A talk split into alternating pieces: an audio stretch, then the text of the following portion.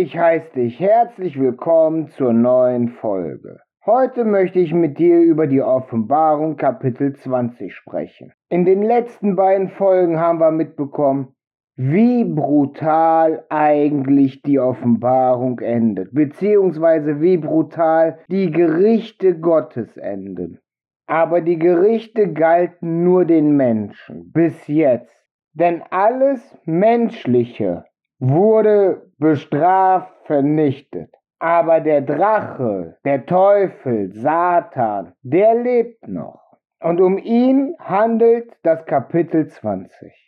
Und ich sah einen Engel vom Himmel fahren. Der hatte den Schlüssel zum Abgrund und eine große Ketten in seiner Hand. Und er greift den Drachen, die alte Schlange, welcher ist der Teufel und der Satan, umband ihn tausend Jahre und warf ihn in den Abgrund und verschloss ihn und versiegelt obendrauf, dass er nicht mehr verführen sollte die Heiden, bis das vollendet wurden tausend Jahre. Und danach muss er loswerden, eine kleine Zeit.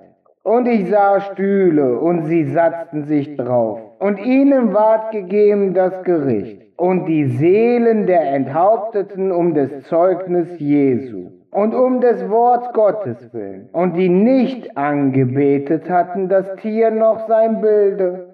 Und nicht genommen hatten sein Mahlzeichen an ihre Stirn und auf ihrer Hand. Diese lebten und regierten mit Christo tausend Jahre. Die anderen Toten aber wurden nicht wieder lebendig, bis das tausend Jahr vollendet wurden. Dies ist die erste Auferstehung. Selig ist der und heilig, der Teil hat an der ersten Auferstehung. Über solche hat der andere Tod keine Macht sondern sie werden Priester Gottes und Christi sein und mit ihm regieren tausend Jahre. Nun bekommen wir ganz oft gelehrt in verschiedenen theologischen Ausrichtungen, dass Jesus den Teufel binden wird. Aber jetzt haben wir gelesen, dass es ein Engel macht, also ein Bote. Nun müssen wir uns entscheiden, ist es ein Engel oder ist es Jesus? Oder ist Jesus ein Engel? Aber wir können nicht sagen, dass es Jesus ist, denn die Offenbarung spricht von einem Engel. Da sehen wir wieder Thema Trinität, die ist nicht im Einklang mit der Offenbarung. Und Johannes sagt uns sofort, Nachdem der Drache, der Satan, gebunden wurde für tausend Jahre, danach muss er für eine kleine Zeit losgelassen, also freigelassen werden. Ich habe jetzt lang überlegt, wieso muss? Das irritiert mich. Und dann fiel mir auf, nachdem ich den nächsten Absatz gelesen habe, also ab Vers 7, dass der Teufel losgelassen werden muss als die letzte Prüfung. Für diejenigen, die noch nicht bestanden haben. Also für diejenigen, die nicht bei der ersten Auferstehung dabei sind. Und nachdem der Drache nun gebunden ist, verschlossen und versiegelt irgendwo ruht, sieht Johannes Stühle und sie setzten sich darauf.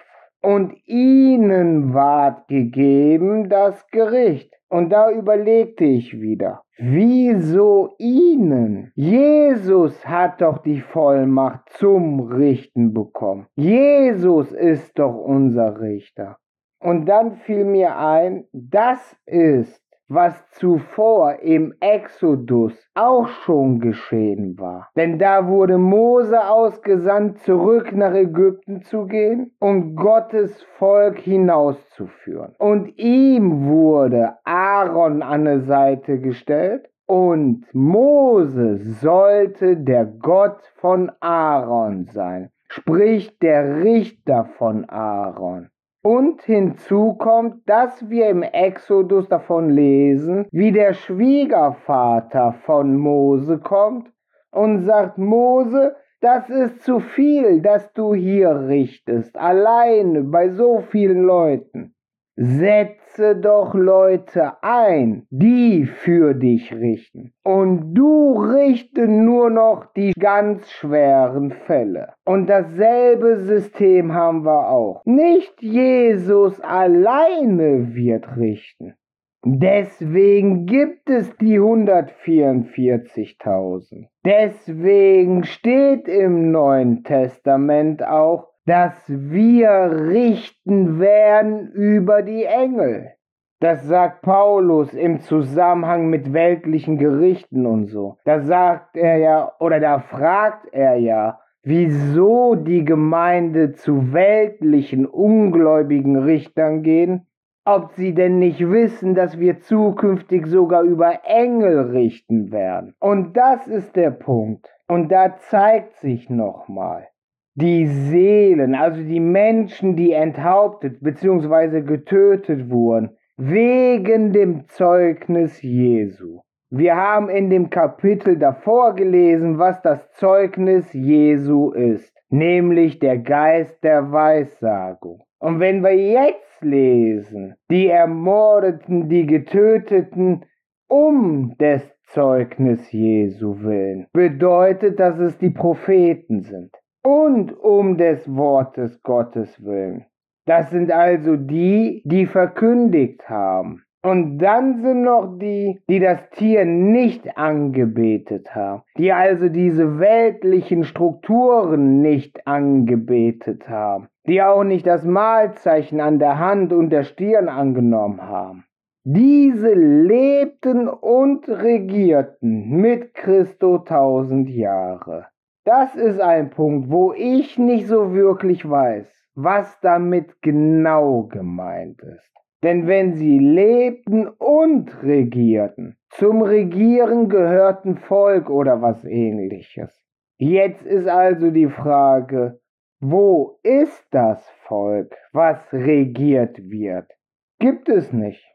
Also denke ich, dass in diesen tausend Jahren es keinen ausdrücklichen Richter in dem Sinn gibt. Und wenn Streitereien auftauchen, Unstimmigkeiten, wie auch immer, dass die Gläubigen miteinander urteilen.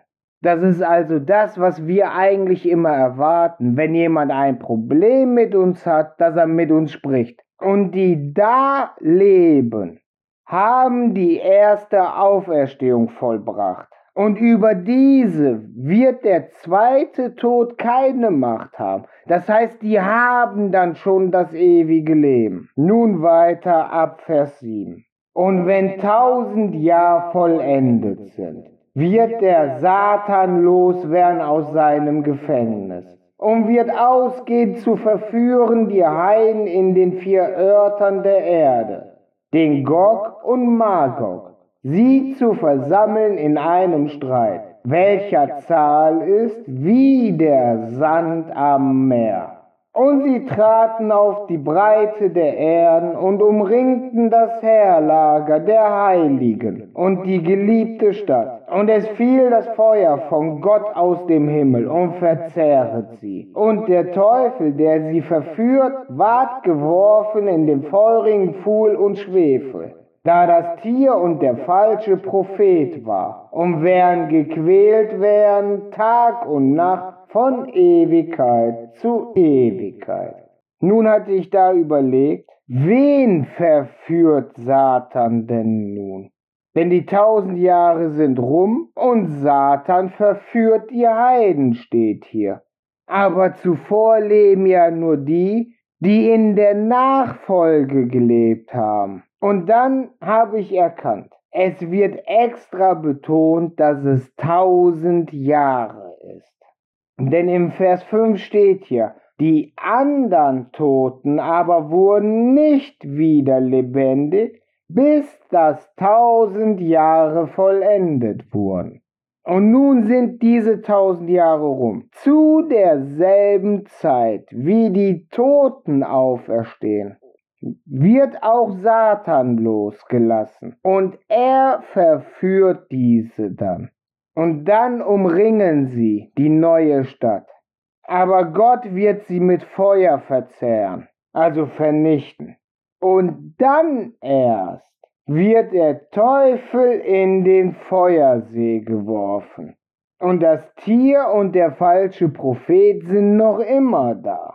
Das heißt also, eine endgültige Vernichtung findet da nicht statt. Denn es steht geschrieben, und werden gequält werden Tag und Nacht von Ewigkeit zu Ewigkeit ab Vers 11 weiter. Und ich sah einen großen weißen Stuhl und den darauf saß, vor welches Angesicht floh die Erde und der Himmel. Und ihnen ward keine Stätte erfunden. Und ich sah die Toten, beide, groß und klein, stehen vor Gott. Und die Bücher wurden aufgetan und ein ander Buch ward aufgetan, welch ist das Lebens, und die Toten wurden gerichtet nach der Schrift in den Büchern, nach ihren Werken. Und das Meer gab die Toten, die drinnen waren, und der Tod, die Hölle gaben die Toten, die darinnen waren, und sie wurden gerichtet ein jeglicher nach seinen Werken und der Tod und die Hölle wurden geworfen in den feurigen Pfuhl. Das ist der andere Tod. Und so jemand nicht ward erfunden geschrieben in dem Buch des Lebens, der ward geworfen in den feurigen Pfuhl. Nun sehen wir, dass die zweite Auferstehung nicht zwangsläufig den ewigen Tod als Konsequenz hat. Denn da steht nicht, dass alle, die da auferstehen, bei dieser zweiten Auferstehung den zweiten Tod erleiden. Da steht, dass nach ihren Werken gerichtet wird. Und noch einmal darauf hingewiesen, wer nicht im Buch des Lebens steht. Wenn nun bei dieser letzten Prüfung, wo der Satan die Heiden verführt, den Gog und den Magog, diese Begrifflichkeit steht für eine ganz große Schar von Ungläubigen, von Feinden von Gottes Volk. Bei dieser Prüfung kann es passieren, dass der ein oder andere noch richtig handelt, noch gut handelt, ohne dass er oder sie Nachfolger Christi ist. Könnte also sein, dass der ein oder andere auch noch das ewige Leben bekommt. Aber das zu erreichen ist fast unmöglich. Wäre es unmöglich, wird's hier stehen. Aber wir wissen ja, wenn wir aus Werke gerechtfertigt werden wollen, ist es ein schier sinnloses Unterfangen. Denn wer auch nur gegen ein Gesetz verstößt, ist des ganzen Gesetzes schuldig. Nun ist aber die Sache, wenn die Leute gestorben sind, den ersten Tod, das was wir gewöhnlich als Tod bezeichnen, erlebt haben, dann auferstehen und sich nicht verführen lassen, dann kann es sein, dass man eben doch noch das ewige Leben erhält. Aber da der Tod wie ein Schlaf deklariert ist, beschrieben ist, weiß ich nicht, inwieweit, inwiefern wir es realisieren können, dass wir gerade noch tot waren. Das ist ja wie wach werden. Wenn wir dann auferweckt werden, meine ich. Und im Schlaf eine Charakterveränderung zu erleben, eine Charakterveränderung durchzuleben, das halte ich für fragwürdig. Also deshalb kann ich dir nur anraten, wenn du noch keine Entscheidung für unseren Herrn Jesus Christus getroffen hast, dann treff sie jetzt. Unser Leben ist kurz und wir haben nicht viel Zeit, Und diese Zeit müssen wir sinnvoll nutzen. Aber das Schöne ist, ab Vers 14, und der Tod und die Hölle wurden geworfen in den feurigen Pfuhl. Das ist der andere Tod. Und so jemand nicht ward erfunden, geschrieben in dem Buch des Lebens, der ward geworfen in den feurigen Pfuhl. Das heißt, der Tod, die Hölle, alles ist weg. Die bösen, schlechten, durchtriebenen Menschen sind weg. Danach gibt es niemanden mehr, der uns zu was Bösem verführen will, außer uns selbst unter Umständen. Denn nur weil wir das ewige Leben haben, heißt ja nicht, dass wir keinen freien Willen mehr haben. Ich habe nirgendwo gelesen, dass der freie Wille weg ist. Und Satan, sprich Luzifer, hat sich ja auch freiwillig entschieden, gegen Gott zu rebellieren. Und die anderen Engel. Das heißt also, auch Engel haben einen freien Willen. Aber grundsätzlich ist erst einmal sämtliches Böse weg. Und darauf freue ich mich. Ich hoffe, ich werde dich mal persönlich kennenlernen, wenn wir das ewige Leben haben. Dann können wir uns austauschen, gucken, ob ich mit allem recht hatte oder auch wo ich Unrecht hatte.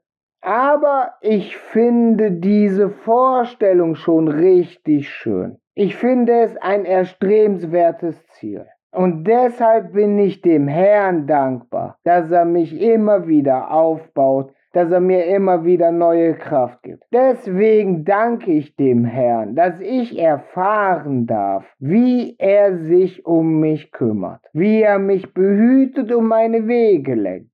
Ich hoffe, du hast ähnliche Erfahrungen, dass du nachvollziehen kannst, was ich gerade gesagt habe. Und ich freue mich, wenn du das nächste Mal wieder einschaltest, wenn es um das Kapitel 21 geht.